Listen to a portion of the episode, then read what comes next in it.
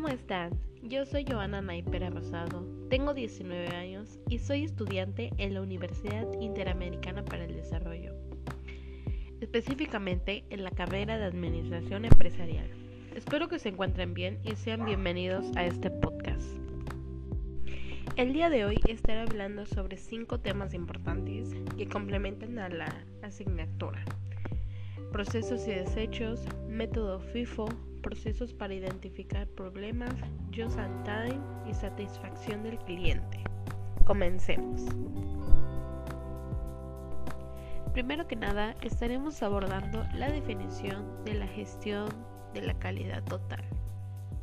Pues este en las empresas se concentra sobre la respuesta a las necesidades del cliente y sobre los objetivos organizacionales, por lo cual es una estrategia de gestión orientada a crear conciencia de calidad en todos los procesos organizacionales.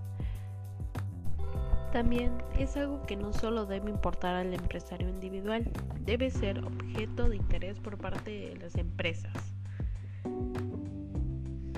ya que la calidad es la base de la productividad y está en un auténtico motor de desarrollo económico, algo que está por encima del crecimiento económico.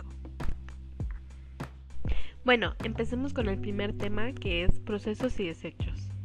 Estos son una serie de actividades donde el principal objetivo es tener beneficios de los desechos que se obtuvieron en el proceso de elaboración de un producto. De esta forma ayudando al medio ambiente por medio de la disminución de agua y energía, sin olvidar que se hace reciclaje de la materia prima que es lo más importante en una empresa, ya que muchas veces se suelen perder al momento de elaborar un producto. Considero que una de las mejores estrategias que debe de tomar en cuenta la empresa son estos desechos, para que así se logre tener más mercancía. Ahora estaré hablando sobre el segundo tema que es el método FIFO. Pero, ¿qué es el método FIFO? Este es un método de valoración de inventarios que valora las existencias vendidas al precio de las unidades más antiguas de la empresa. Esto tiene que ver con la forma en la que se mueven las mercancías. Y es sencillo, primero en entrar y primero en salir. Pero ¿cómo se utiliza? Esto mm, es utilizado para la gestión de, los productos con fecha de caducidad.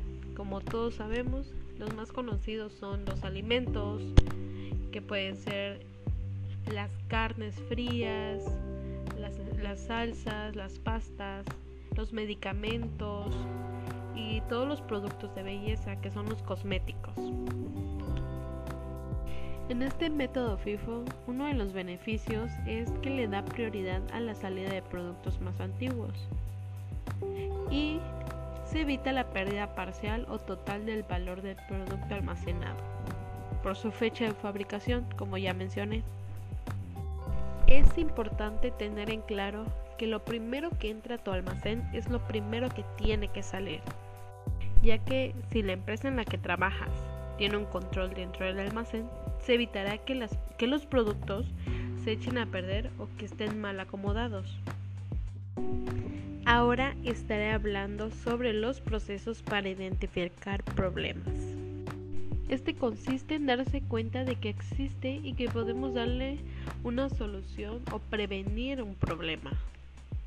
En este tercer tema estaré hablando sobre los seis pasos para mejorar los resultados dentro de una empresa. El primer punto es identificar el problema. En este tenemos que tener en cuenta cuál va a ser el posible conflicto, ver si de verdad es un problema, asegurar el impacto que tendrá este problema, por lo cual se sugiere crear un equipo de mejora para definir el problema. El segundo caso es analizar las causas. En este se deben de identificar, seleccionar y validar las causas que provoca ese problema aunque puede ser un poco aburrida porque toma tiempo el momento de querer identificar las causas. Es por eso que debemos de tomar en cuenta las estrategias o técnicas en las que estemos más familiarizados. En este tercer punto es buscar soluciones, en el cual nosotros tenemos que proponer y seleccionar acciones de mejora para poder solucionar este problema que se está presentando.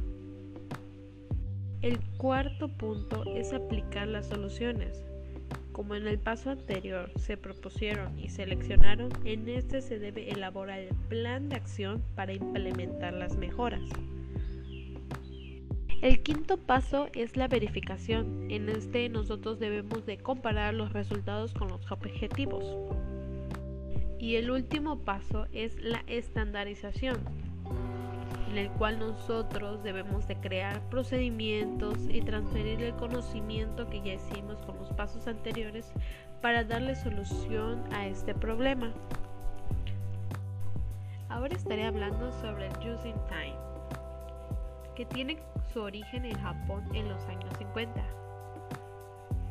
cuando la empresa automovilística Toyota comenzó a utilizar un sistema propio de producción.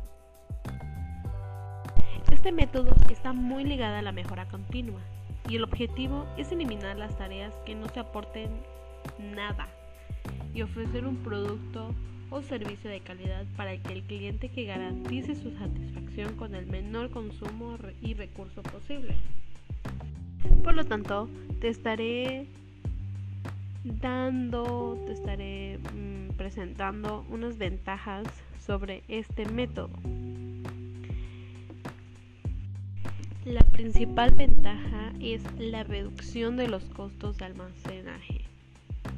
Este aporta y mejora la liquidez y reducción para el menor tiempo de entrega del producto. Pero para que se logre esto debe seguir los siguientes principios. Eliminar desperdicios para no utilizar cantidad de materias primas o productos necesarios. Simplificar la producción que de este modo buscaremos el método más sencillo y efectivo que no implique complicaciones innecesarias. Centrarse en la demanda. Eso tiene dos posibles lecturas. La primera es producir en función de la cantidad de los clientes que demandan para no realizar las producciones innecesarias y la segunda es ofreciendo la máxima calidad para garantizar la satisfacción del cliente.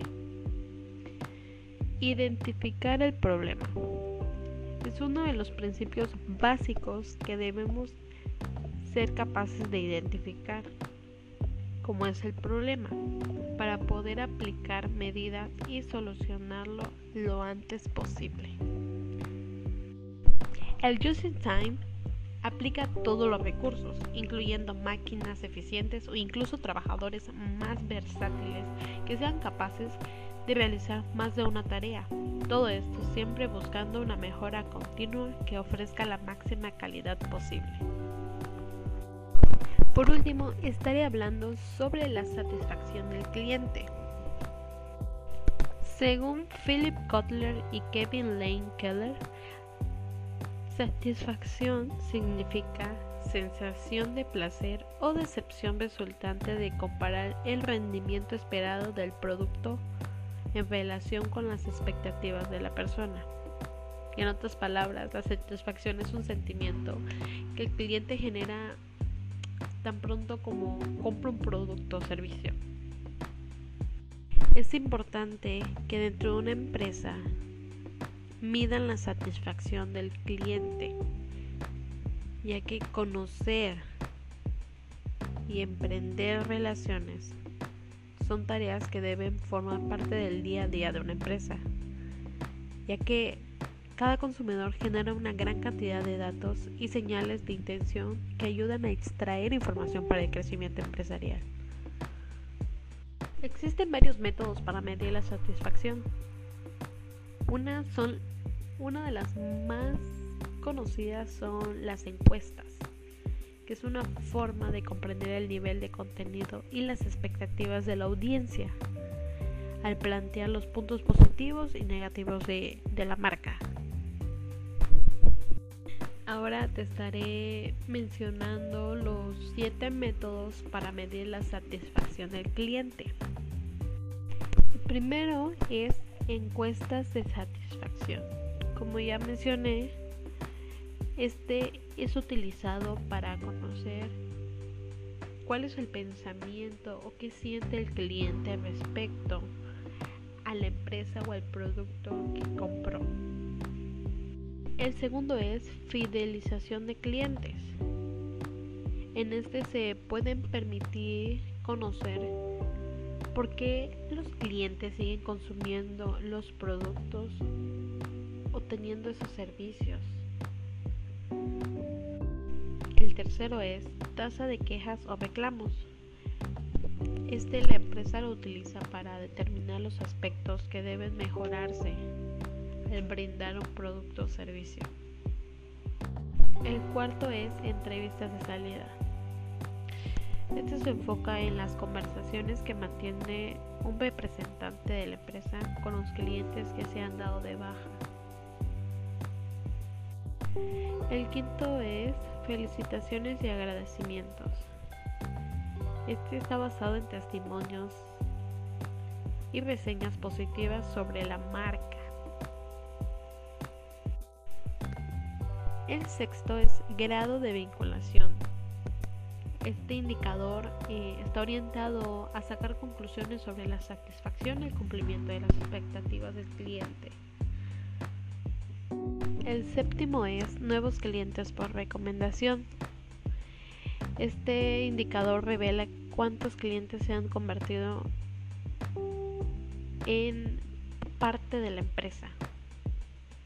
También para evaluar la satisfacción del cliente em, podemos obtenerlo de dos maneras. Eh, de forma directa, que es preguntándole a los clientes, y de forma indirecta, por datos obtenidos en relación con los clientes. A pesar de que no tengo mucha experiencia con esto, em, considero que siempre que sea posible utilizar métodos como lo son las encuestas que las utilicen para determinar qué tan satisfecho está el cliente con el producto o servicio que se le está brindando. Bueno, espero que con este podcast tengas nuevos conocimientos sobre estos importantes temas que acabo de presentar. Bueno, yo me despido. No te olvides de amar, sonreír y respetar. Nos vemos en la próxima. Chao.